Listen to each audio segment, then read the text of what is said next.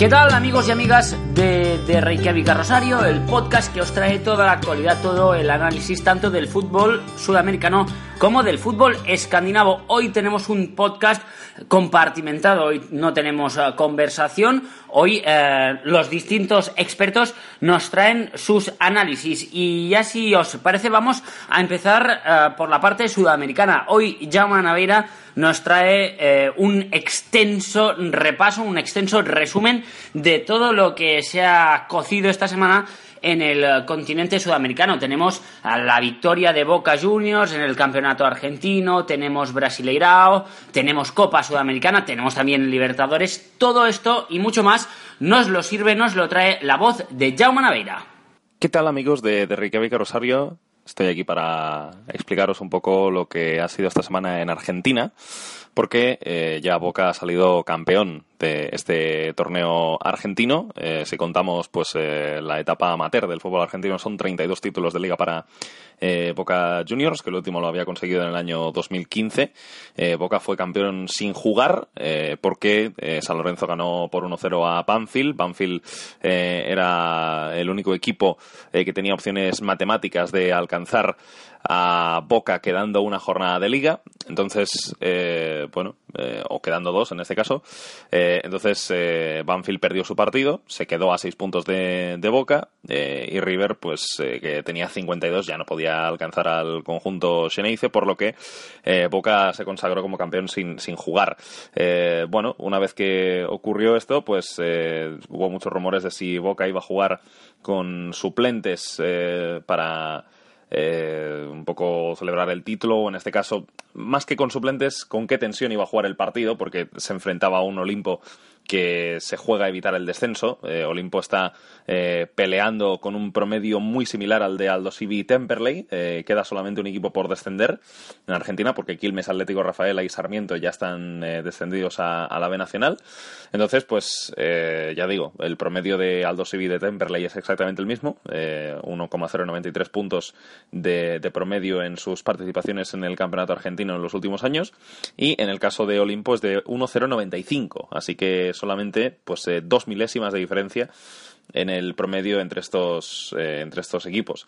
Eh, bueno, eh, una vez que Boca supo que era campeón, pues eh, ya se produjo la, la celebración del, del equipo allí en, en, Bahía Blanca.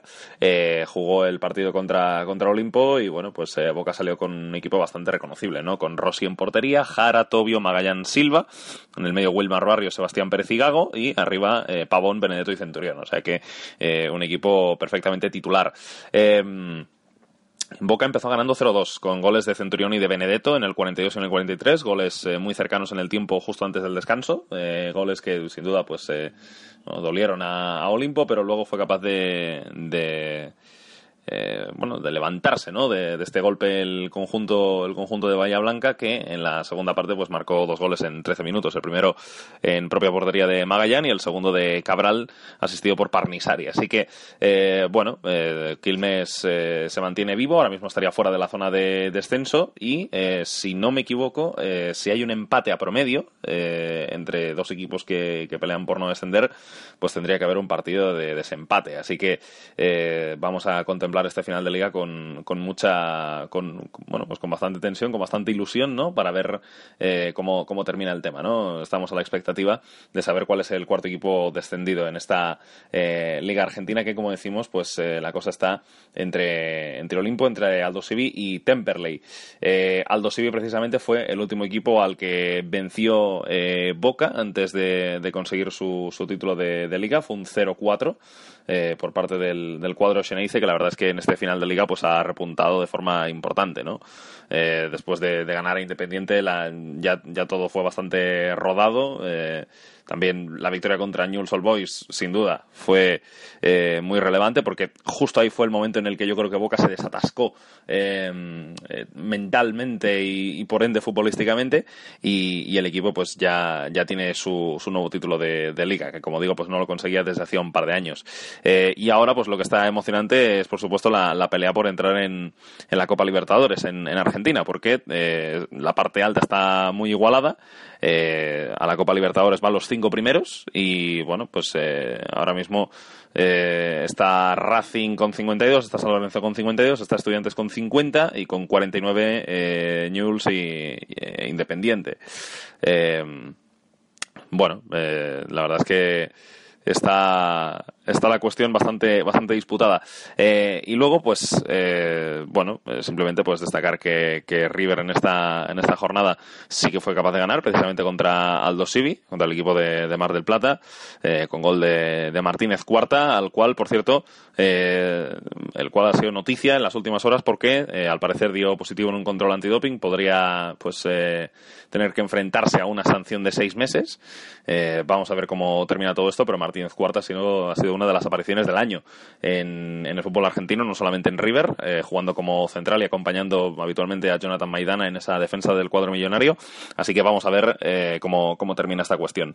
Eh, no sería el primer caso de jugador en Argentina queda positivo en un control antidoping porque este año eh, Jorge Figal de, Independiente pues ya, ya le ocurrió precisamente en un partido de Copa Sudamericana. Y ahora, pues precisamente, ya que hablo de la Sudamericana, pues eh, vamos a hablar de las eliminatorias eh, de, de, las competiciones sudamericanas, tanto de la Libertadores como de la propia Copa Sudamericana. la semana pasada se sortearon esos emparejamientos y, bueno, pues en el caso de, de la Copa Libertadores estamos en la ronda de octavos de final, una vez que ha pasado la fase de grupos y tenemos estos enfrentamientos. Godoy Cruz contra Gremio, Guaraní River, Atlético Paranaense Santos, Barcelona Palmeiras, Jorge Wilstermann Atlético Mineiro, eh, contra Lanús, eh, Nacional contra Botafogo y Emelec contra Lorenzo.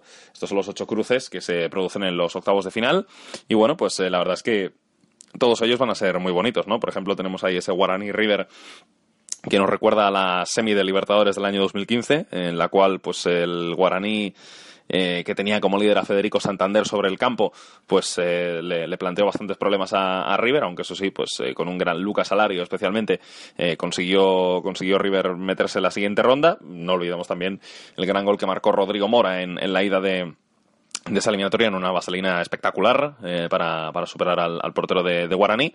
Y bueno, la verdad es que ahora ambos equipos han cambiado bastante, ¿no? Es verdad que en Guaraní se, se mantienen varias de las piezas eh, que, que, formaron parte de aquel, de aquel hito de llegar hasta semifinales de la, de la Copa Libertadores. Eh, está Bartomeus, está, por ejemplo, eh, Marcelo Palau, también se han incorporado otras, otras figuras de, equipos importantes de Sudamérica, como, como Hernán Novik, que venía desde, desde Peñarol. Bueno, esto ocurrió ya a principio de temporada. Está también el mítico Rodrigo López, tiene 39 años. Eh, y si hablamos de otras piezas, pues eh, de la Cruz, Camacho, bueno, eh, varios, varios jugadores que, conocemos, que conocemos bien y que están en este equipo de, Guaraní. River pues sabe que a final de año se le va a marchar Marcelo Gallardo, así que esta es la gran oportunidad para ganar la cuarta Copa Libertadores. Bueno, por lo menos Gallardo acaba contrato en, en, en, diciembre de, de, este 2017. Vamos a ver si se renueva o no, pero la verdad es que la verdad es que bueno podría podría acabar dando el salto, ¿no? Un Gallardo que está demostrando en River que es un entrenador impresionante, dirigiendo un ciclo glorioso de esta institución desde el año, desde el año 2014. Y bueno, eh, comentaba esta cuestión de, River, eh, que bueno, mm, sabe que, que próximamente también lo, más probable es que se marche Sebastián Driussi, eh, uno de sus eh, principales referentes, un Driussi que este año pues eh, sí que definitivamente ha explotado jugando como delantero centro. Muchas veces hemos comentado aquí que, que Driussi pues durante su carrera ha sido probado en muchas posiciones diferentes, pero jugando como nueve es donde realmente pues ha dado el, salto de, calidad y donde ha enseñado sus, sus virtudes. Y bueno, pues Driussi es uno de los uno de los jugadores que, pronto va a salir de, River. Eh, hablaba de las, de las eliminatorias eh, que se van a jugar en estos octavos de final de la, de la Libertadores.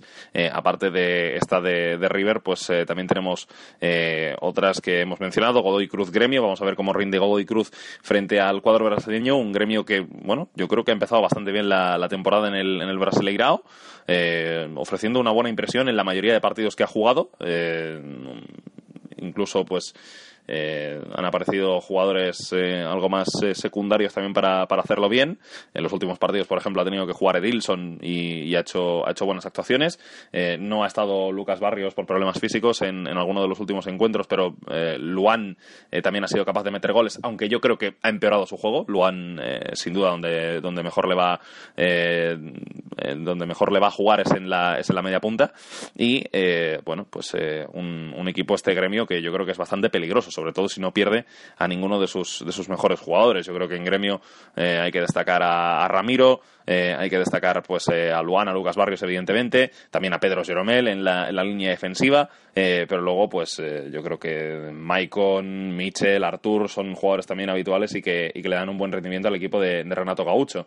gremio pues tuvo un pinchazo el último fin de semana, empatando a tres contra Cruzeiro. ese ha sido uno de los de, las pocas veces en las que no ha sido capaz de, vencer Gremio en esta en este Brasileirao. Mm, ah, son seis victorias, un empate y una sola derrota en lo que va de, Serie A de, campeonato brasileño. Así que un equipo bastante peligroso. Este, este de Gremio que se va a enfrentar a Godoy Cruz, que ha sido una de las grandes sorpresas de esta Copa Libertadores, siendo segundo en el grupo de Atlético eh, Mineiro, que se va a enfrentar a Jorge Wilstermann. Es una eliminatoria difícil eh, ya solamente por el factor altura. Eh, Atlético Mineiro va a jugar prácticamente a 3.000 metros de, altitud en Cochabamba, en la ciudad en la que, en la que está radicado Jorge Wilstermann.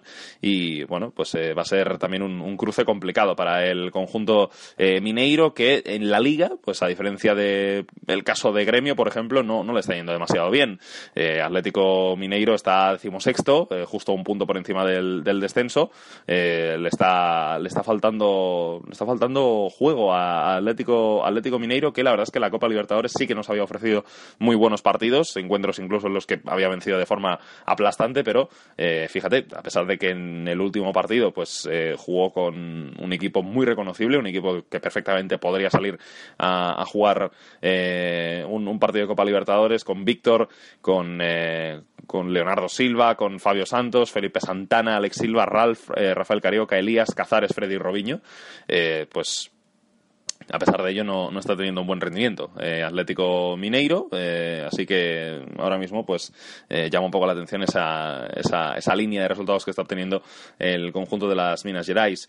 es favorito, pero Wilstermann, pues que va a tener la, la localía en, en el primer partido, eh, puede, puede, complicarle, puede complicarle la vida. Luego, eh, otra de las eliminatorias eh, a tener en cuenta es Atlético Paranaense Santos, duelo brasileño en, en esta ronda de, de, octavos de final. Atlético Paranaense es otro que ha comenzado bastante mal. Eh, en esta temporada. Eh, si decíamos que, Atlético Mineiro pues estaba cerca de la zona de descenso, eh, Atlético Paranaense no anda demasiado lejos, está solamente dos puntos por encima, aunque algunas posiciones más allá de la clasificación. También es verdad que Atlético Mineiro tiene un, partido jugado más, hoy a jueves, fecha la que estamos grabando, pues todavía faltan partidos por jugar de la novena jornada de la Liga Brasileña. Así que bueno, eh, Atlético Paranaense, dependiendo del resultado que, consiga, pues eh, podría, podría volver a acercarse a esa, a esa zona roja.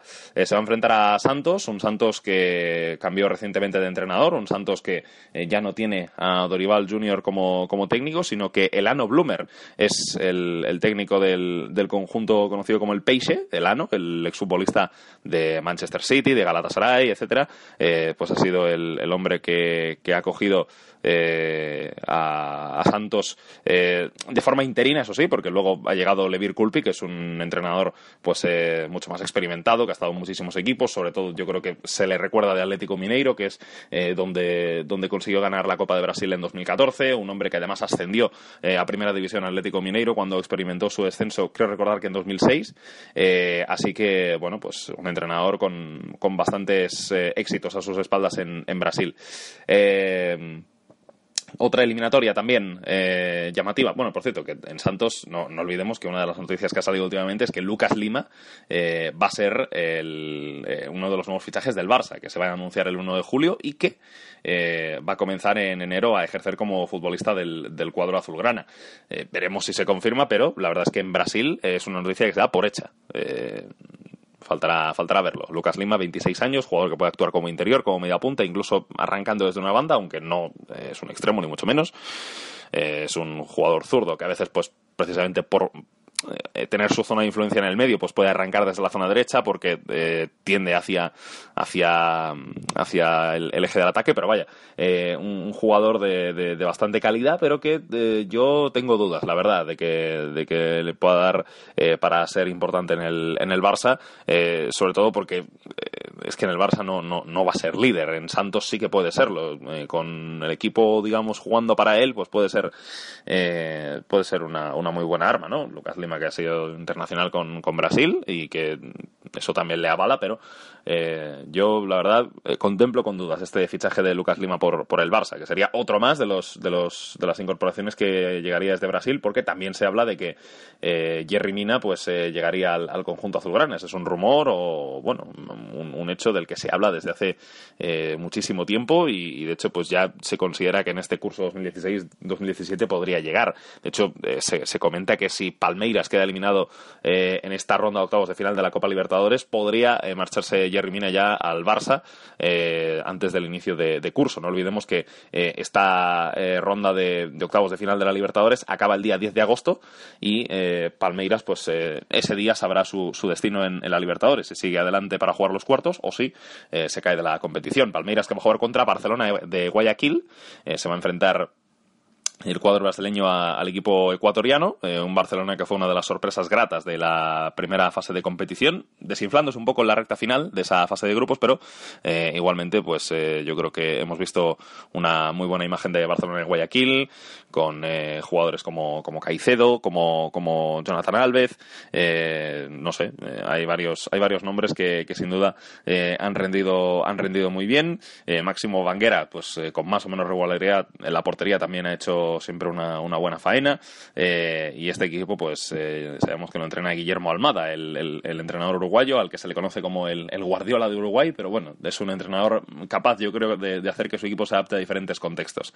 Así que eh, un equipo peligroso Barcelona si no pierde a ninguna de sus, de sus estrellas.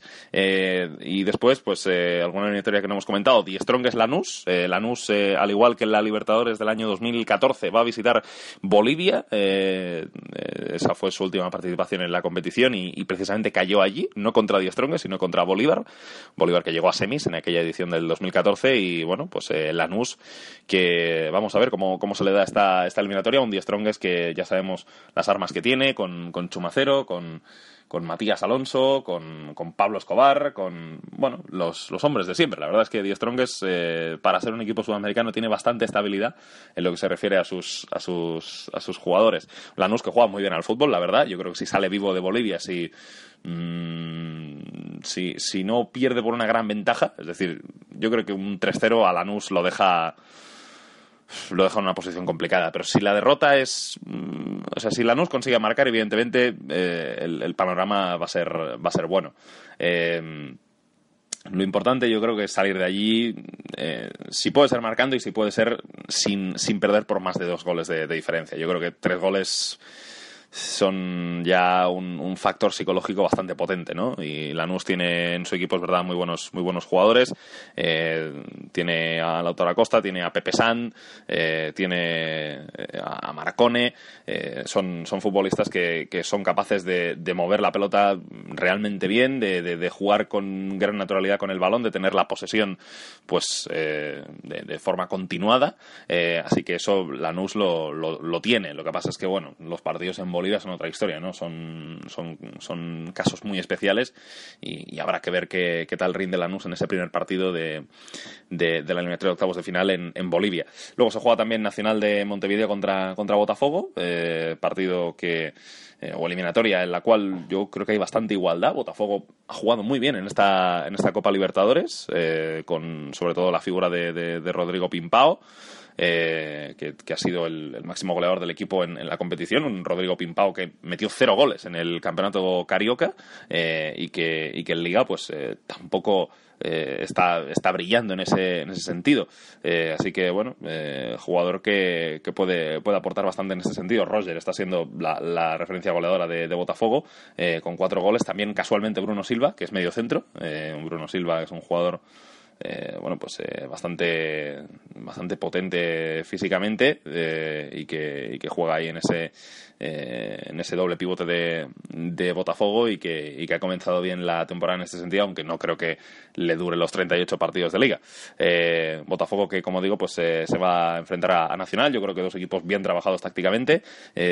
no sé si, si podemos esperar una eliminatoria con muchos goles, pero yo creo que será bastante apasionante. Y luego Emelec San Lorenzo, Emelec que ha jugado en esta primera fase de, la Libertadores en un grupo bueno pues eh, bastante igualado con Medellín, con River y con y con Melgar eh, lo, acabó pasando en la segunda posición, sobre todo importante la victoria que consiguió ante el Medellín de Luis Tubeldía, el nuevo entrenador del, del Alavés, y, ahora pues se va a enfrentar a San Lorenzo, que por cierto pierde a Néstor Ortigoza. Ya es eh, seguro que Ortigoza no va a seguir en el cuadro argentino. Eh, vamos a ver dónde, dónde recala Néstor Ortigoza, pero ahí va a perder un jugador de muchísimo talento, San Lorenzo, que bueno, más allá de, de las coñas, de las bromas que hay con él, pues hombre, eh, un, jugador eh, que ha sido clave en los últimos años para el, para el conjunto argentino. Eh, Emelec Lorenzo, eh, ya digo, otra, otra muy buena eliminatoria. La verdad es que muchos equipos argentinos y brasileños tienen la, localía a favor en esta, en esta primera ronda, en esta ronda de octavos de, final, pero bueno, es que al final es, lo normal, ¿no? Han, sido los primeros de grupo y por lo tanto el formato les, les, les ampara en este, en este sentido. Eh, y nada, pues eh, estos, estos, son los, estos son los cruces eh, que hay en la, en la ronda de, octavos de final. Y, bueno, estaba yo ahora mirando el, cuadro, así ya os lo cuento todo para que sepáis cómo, cómo queda esto de cara a la siguiente ronda de, cuartos de final, que se jugará ya un poco más adelante. No olvidemos que las eliminatorias de esta eh, ronda de, octavos de final pues eh, se, van a, se van a jugar la ida en el mes de julio y la vuelta en el, en el mes de agosto. Eh, esa va a ser la distribución. Y bueno, ya voy a tener delante de mí el cuadro eh, de, esta ronda de octavos de final. Eh, el vencedor del Guaraní River se enfrenta al ganador de Jorge Wilstermann Atlético Mineiro. El ganador de Die Strongest Lanús va a jugar contra el vencedor de Melec San Lorenzo. Eh, luego Atlético Paranaense Santos, el ganador de esa eliminatoria, se enfrenta al vencedor de Barcelona Palmeiras. Y el ganador de Godoy Cruz Gremio se va a enfrentar a Nacional contra Botafogo. las cuatro primeras eliminatorias que he dicho van por un lado del cuadro y las otras cuatro van por el otro costado del, cuadro. Así que esta es la, distribución de los partidos de, esta ronda eliminatoria de la, de la, Copa Libertadores. No había comentado nada de la Copa Sudamericana, no me voy a extender tanto. Eh, sí que puedo decir que la Copa Sudamericana va a tener bastante potencial eh, dependiendo de lo, que, de lo que ocurra en esta ronda de 16 avos de, final. Eh, un poco como ocurre con la Champions y con la Europa League, pues ahora, después de la fase de grupos de, la, Libertadores, pues la, la Sudamericana y la, y la Libertadores pues tienen una ronda de diferencia.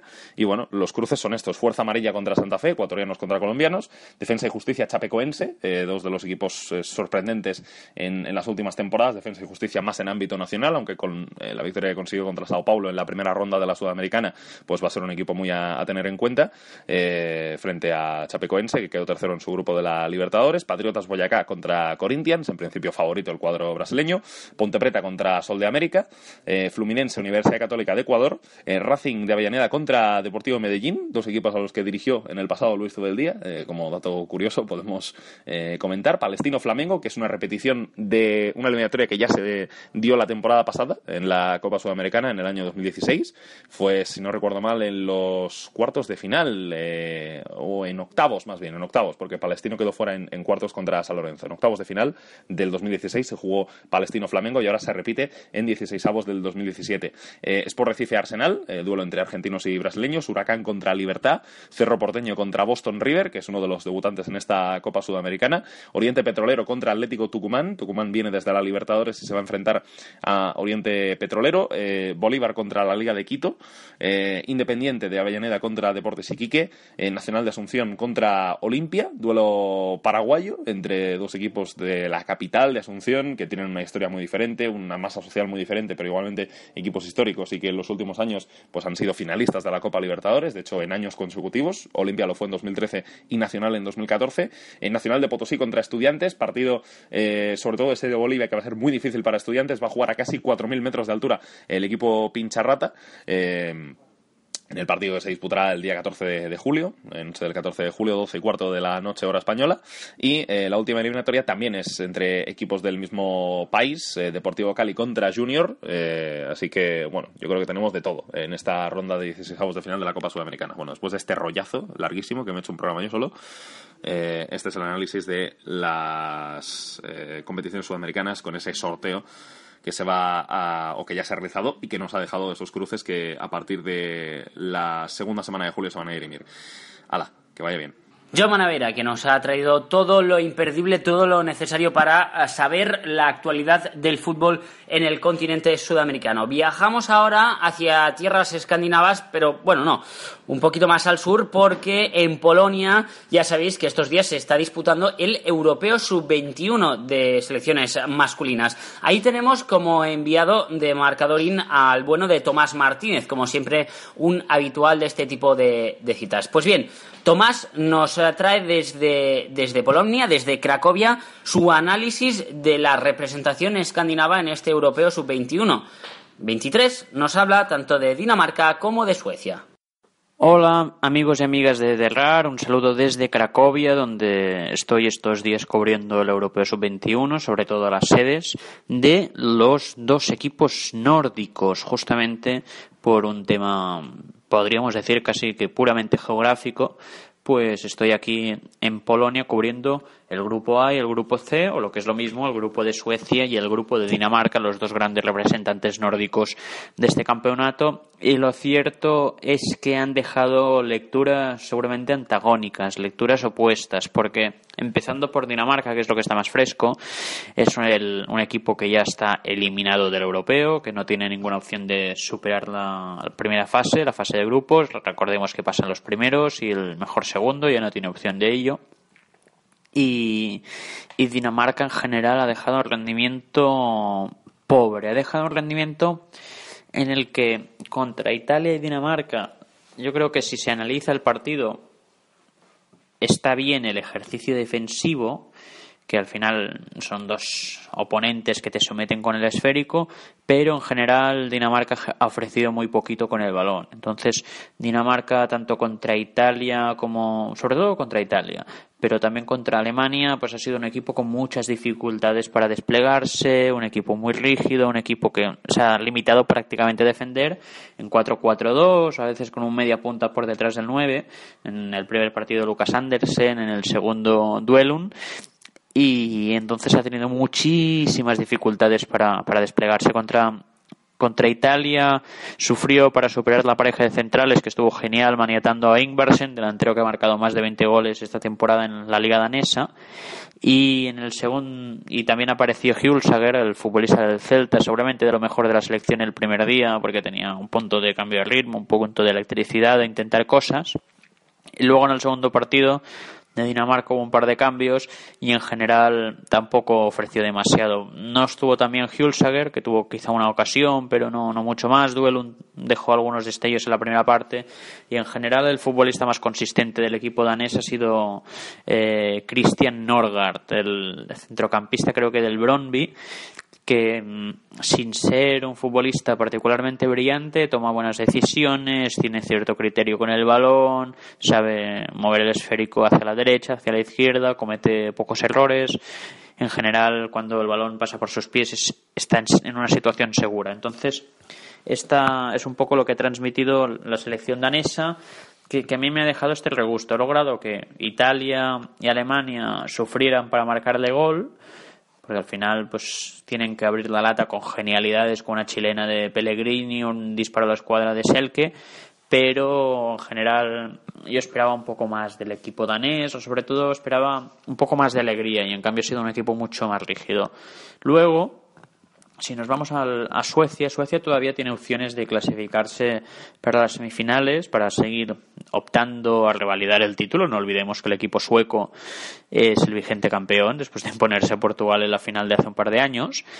Y en general, en general Suecia me ha gustado más. Yo no he podido ver el, segundo partido completo, por un tema de a veces casi se ven menos partidos aquí que, que, en casa, porque al final entre desplazamientos, entre estar en un sitio y en otro no siempre es posible.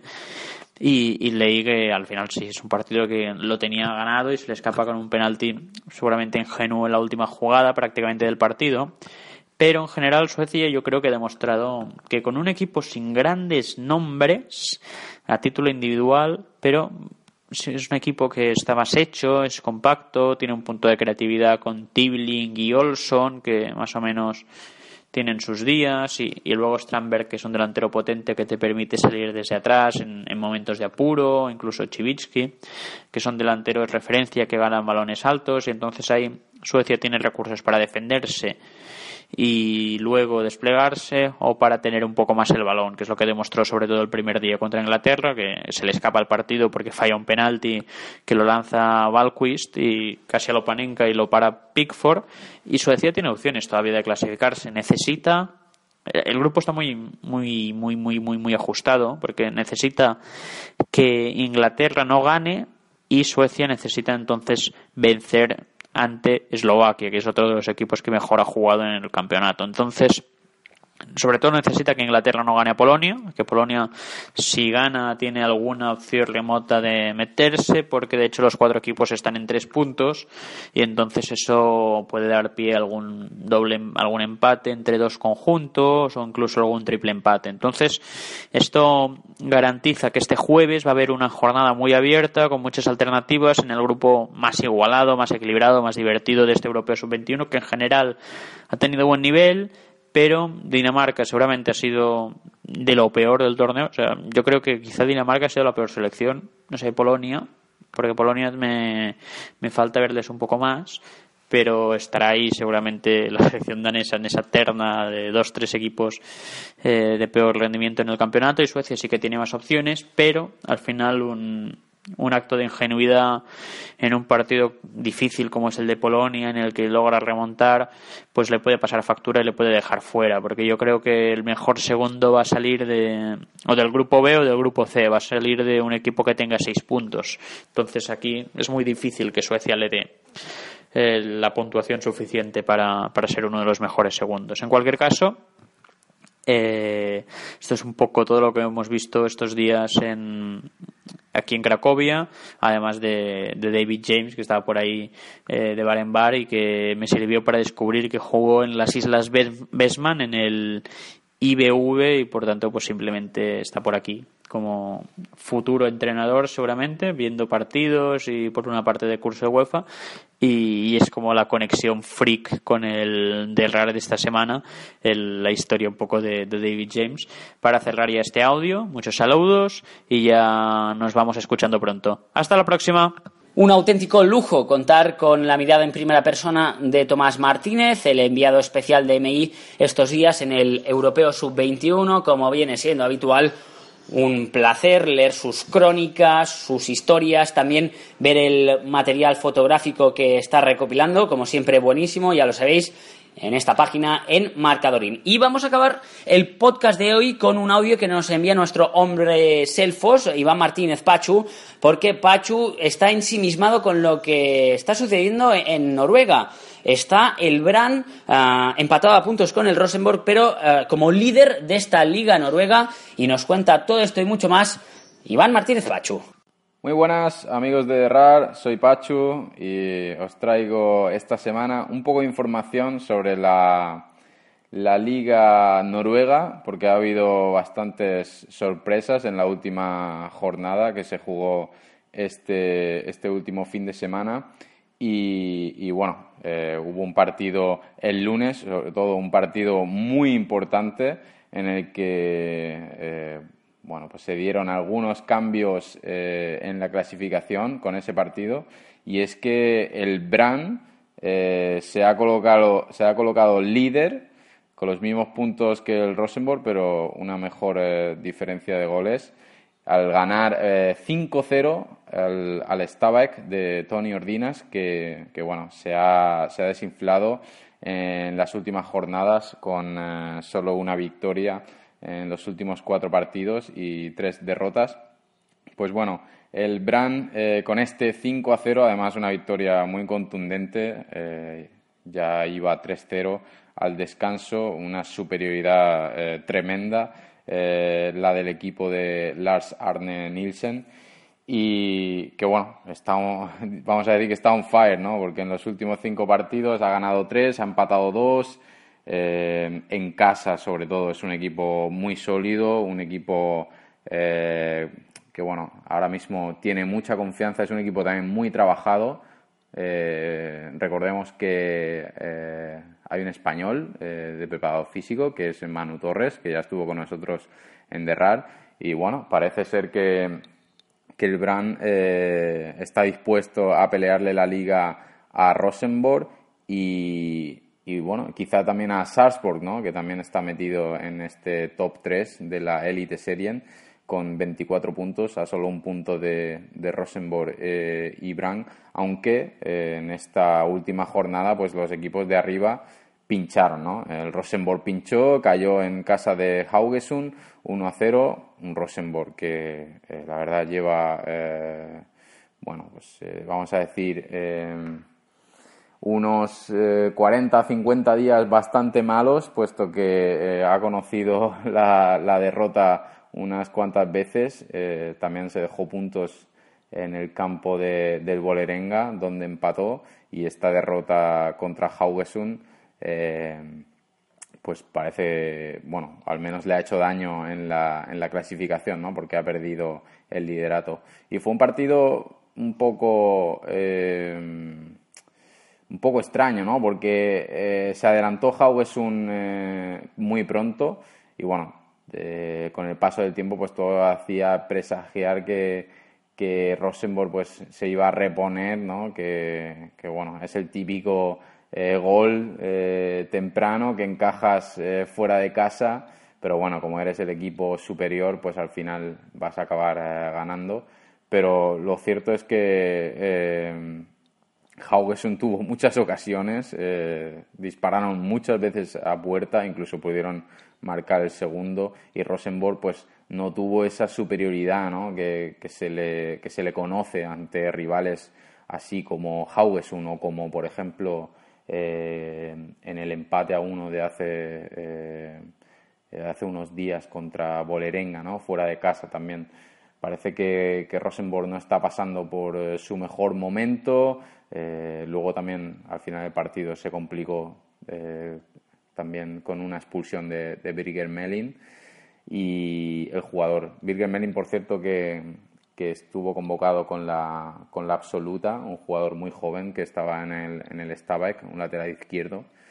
Y bueno, pues eh, Rosenborg no está pasando por su, por su mejor momento y veremos cómo, de qué manera afecta esto. Esta semana se enfrentan contra Sondal en, en casa, un equipo eh, a priori pues eh, eh, inferior, ¿no? Pero bueno, como decimos, pues también nos parecía inferior Haugesund y Bolerenga e incluso Lillestrøm, ¿no? Que rascó un empate en, en Trondheim. Pues bueno, vamos a ver cómo, de qué manera afecta esto. Y luego, pues, haciendo también un repaso así a grosso modo, pues también vemos que, que Tromso, que tuvo un, inicio espectacular, pues se ha desinflado muchísimo y, bueno, se ha colocado ya en puestos de descenso eh, junto con, Viking, que bueno, parece que no, el equipo de, de Stavanger parece que, no remonta, incluso esta semana perdió contra Lillestrøm, que bueno, Lillestrøm pues es un equipo digamos eh, yo diría, en mi opinión, bastante flojo, ¿no? Un equipo que basa todo su juego en, en balones aéreos y que apenas propone nada y, bueno, pues eh, siempre puede sacar algo de, de rédito ¿no? de estas eh, situaciones, pero a mí es un equipo que no, no, me gusta nada porque no propone prácticamente nada. Y luego también sorprende eh, la situación en la clasificación de Strunggutset, ¿no? que está a un punto del descenso, un equipo que en los últimos años nos tiene acostumbrados a estar arriba. Eh, bueno, pues vamos a ver cómo, pueden reaccionar en estos eh, próximos partidos. De hecho, esta semana jugarán el lunes contra, contra Molde y también pues eh, un molde que parece remontar el vuelo, ya se sitúa quinto a cinco puntos de, la cabeza, cinco puntos de Bran y Rosenborg. Y bueno, el equipo de, de Ule Gunnar eh, Solskjaer que parece que, va remontando, de hecho esta semana ganó fácil al equipo que comentábamos a Tromso 3-0 y, de hecho con un, con un gol de, con un golazo de Hussein que si podéis eh, echarle un vistazo y bueno pues eh, poco más que comentar de esta Elite Serie que la verdad a mí me está gustando mucho porque está muy competida ¿no? está vemos que en la cabeza hay eh, cortos espacios entre, entre equipos muy pocos puntos de diferencia y luego pues eh, por abajo también hay equipos eh, luchando por el descenso, incluso Christiansen que ha, que ha subido este año está ahí fuera del descenso eh, peleándolo, peleándolo todo, esta semana consiguieron un empate en casa. Así que bueno, está interesante, vamos a ver lo que nos depara esta Elite Serien que a diferencia de, de por ejemplo la, la, Liga Sueca pues, pues no para. Bueno amigos, un saludo a todos y nos vemos la semana que viene.